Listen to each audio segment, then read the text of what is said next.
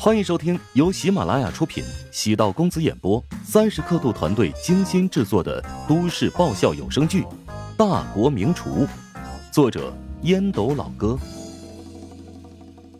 第九百一十二集。感觉被泼了冰水，胡展娇下意识打了个激灵，无奈苦笑：“啊，这女人呐，太不识货了。”乔治跟胡展娇索要了定位。驾车朝目的地行驶，一路上的风景不用太多赘述，青山绿水，道路蜿蜒，风景宜人，处处悦目。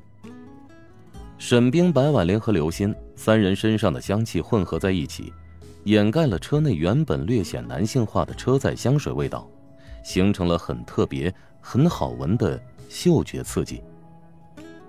乔治不知不觉连踩油门都有劲儿了。三个女人一台戏，尽管沈冰和刘鑫都是那种比较内敛文静的性格，但车内气氛在白婉玲的引导下，倒也挺有意思，时不时会发出银铃般的笑声。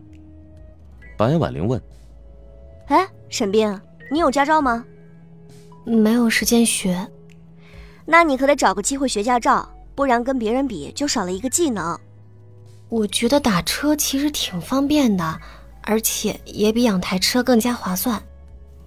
你家白老师虽然有驾照，但几乎没开过车，他就是嘴上说说。啊，闺蜜果然是世界上插自己刀最狠最深的人。行驶两个半小时，抵达营地已经接近八点。胡展娇开始搭帐篷，乔治则开始准备美食。胡展娇抽空找到乔治，满脸愁容，抱怨：“哎哎哎哎！”刚才开车过来的路上，你们聊了什么呀？感觉很开心。啊，我我不记得了。不记得？这什么鬼？你又不是不知道我开车的时候是有多认真，注意力全部都放在如何安全驾驶上。他们聊什么，我不会加入，更不会刻意去听啊。老乔，你他妈的太会装了呀！胡展娇感觉。被一道无名剑气刺伤了，难怪胡展娇对露营感兴趣。周围环境不错，空气清新，人和人的距离仿佛也近了很多。乔治按照胡展娇购买的食材，准备了烧烤和海鲜。等乔治开始烹饪的时候，营地上空聚拢一股浓郁的香味儿。好香！怎么会这么香？好像是在东南角，要不我们去看看？香气变成了诱饵，营地内很多人都闻香而来，有人眼睛雪亮，认出了乔治。哎，哇，那个人好像是乔帮主，《新节奏慢生活》第二季好像开始筹拍了，是吗？难道选择的景点是这里吗？没那么凑巧吧？旁边好像没有摄影师，空中更没有无人机。乔治没想到自己精心调制的调料，刚开始烧烤就引来了很多人。胡展娇走到人群中，跟众人解释一番。人群才逐渐散去。胡展娇笑着说道：“老乔，你的厨艺太厉害了。刚才很多人都在问你是不是在这里摆摊露天烧烤。哎，我跟你说啊，你现在漫天要价，别人也会买。那你别勾引我啊，小心我钻到钱眼里，将你备的这些食材全部卖掉换成钱。你们呀，就准备饿肚子吧。那可不行啊。”白老师和刘老师会杀了我的。胡展娇从车里掏出一盒香烟，前往其他营地去外交了。能在周末开着房车来到这种地方度假的人，一般都是有了经济基础的人。与这些人打交道并不是什么坏事。为何很多富豪都喜欢打高尔夫球？因为高尔夫球圈本身就是富豪的聚集地。当然，胡展娇也不是刻意去结交。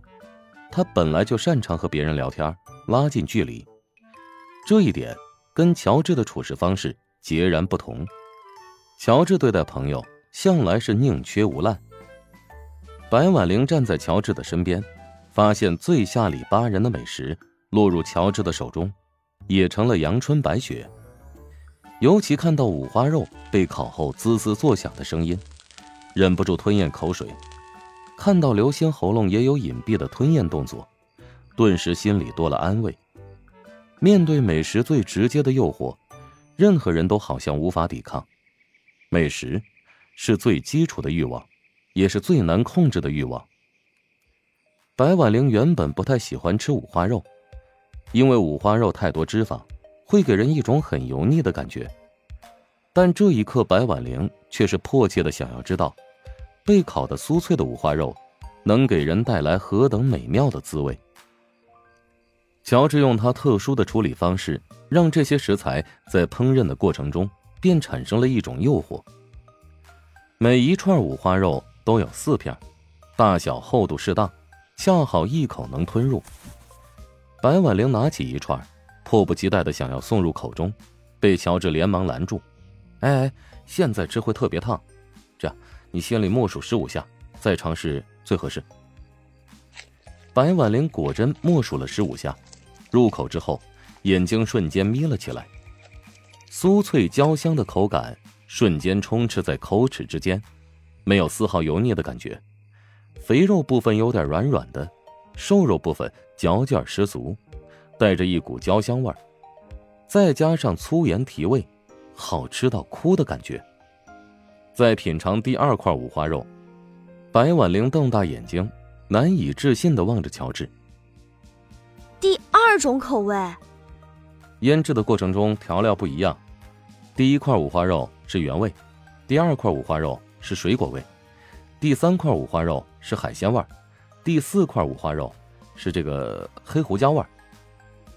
四块五花肉的腌制酱汁不一样。至于在口味上，有由淡到浓的递进层次感。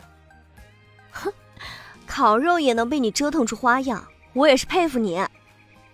白婉玲嘴上带着嘲讽，吃起来可一点也不含糊，眨眼间吃掉了好几串。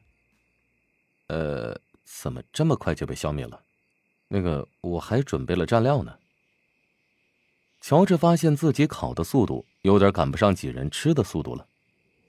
高阳在胡展娇的提醒下，用纸巾擦拭了一下嘴唇，笑着说道：“不早说，赶紧将蘸料交出来。”高阳将五花肉放入蘸料碟内，轻轻的点了点，然后送入口中。